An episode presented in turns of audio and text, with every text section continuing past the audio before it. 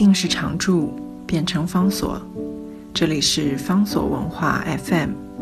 在阅读方式不断创新的时代，谈共读，是因为我们相信，当我们在阅读时，也同时在被阅读。在今天的节目当中，要为大家介绍的是，二零一七年的诺贝尔奖颁奖的时候，得到了这个至高荣誉奖项的英国作家石黑一雄。因为他得了诺贝尔文学奖的关系，所以他有一些小说陆续又能够翻译成为中文，出了新版。我们今天要介绍的就是他其中的一本重要的小说作品，原来的标题叫做。When we were orphans，中译本翻译叫做“我被孤除”。石黑一雄这位作家，因为他二零一七年得了诺贝尔文学奖，所以在国际文坛上面的声名更加的为人所熟悉。一看他的名字，当然知道他是出生在日本，一九五四年出生在长崎，他是 Kazuo Ishiguro。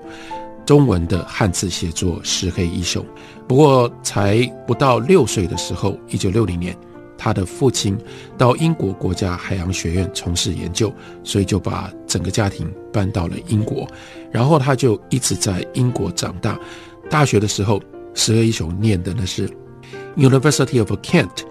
后来又转到 University of East Anglia 去攻读创意写作的学位。他在一九八二年出版了《群山淡景》，获得了英国皇家学会的重要的奖项，因此而在文坛上面崛起。接下来，他陆续写了几本重要的长篇小说，《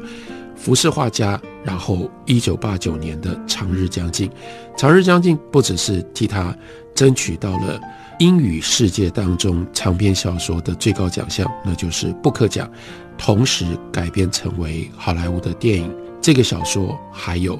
他的小说的作者在国际间有了更大的名声。一九九五年，他出版了之前我们跟大家介绍过的《无可抚慰》（Unconsoled）。二零零零年，就是出版了今天我们要为大家介绍的这本《When We Were Orphans》（我被孤处）。这本书的重要的特色是，它表面上采取了一个。通俗类型小说的写法，他写的是侦探小说。从一开始，这个 I narrator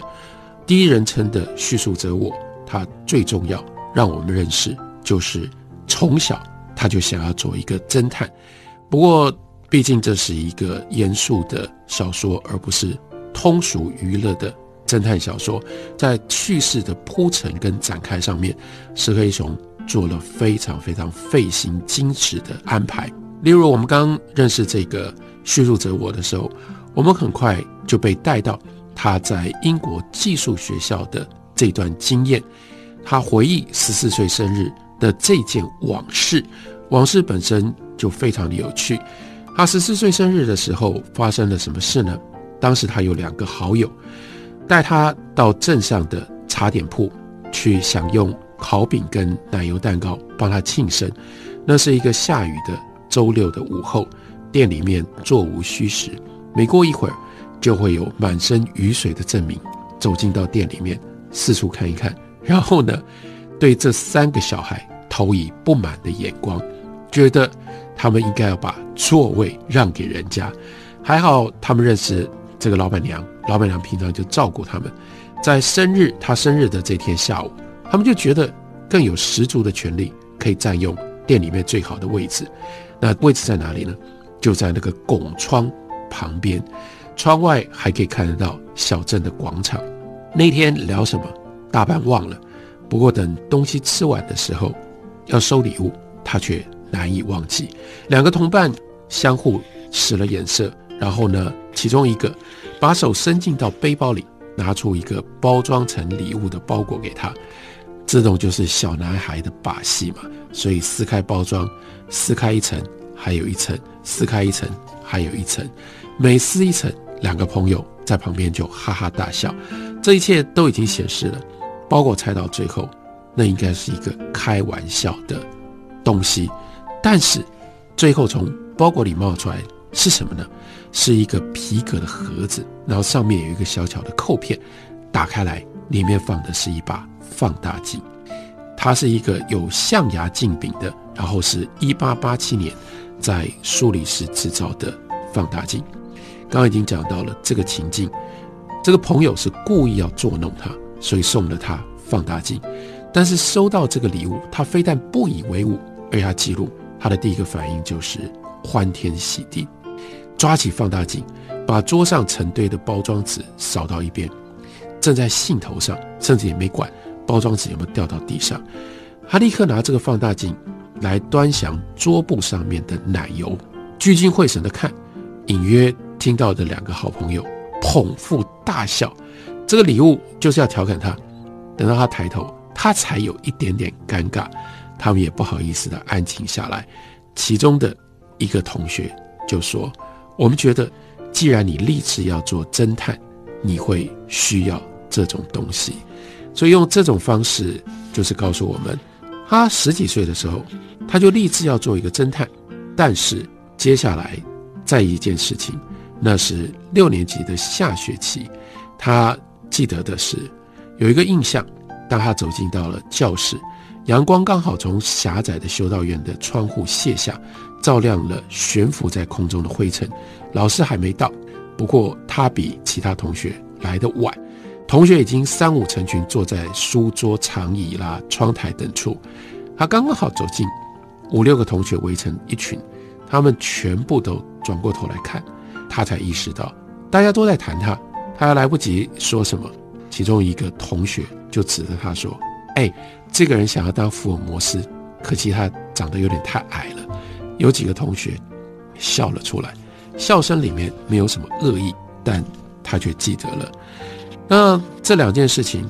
就表示大家都知道，他立志想要当福尔摩斯，想要当侦探。不过小说里面另外告诉我们，他想要当侦探，可是他刻意隐瞒，不让别人感觉到他想要当侦探。所以这两件事情，他为什么会留下这么深刻的印象？因为他很意外，为什么他的同学都知道他想要当侦探？显然太长的不是很好。所以开头让我们用这种方式认识他，当然接下来我们也会好奇，好奇就是说，那为什么他会想要当侦探呢？这本来是好像是一个很轻松的一个 narrative，他到了在英国念技术学校的时候，他就想要当侦探，可是慢慢一点一点的展开，一点一点的展开，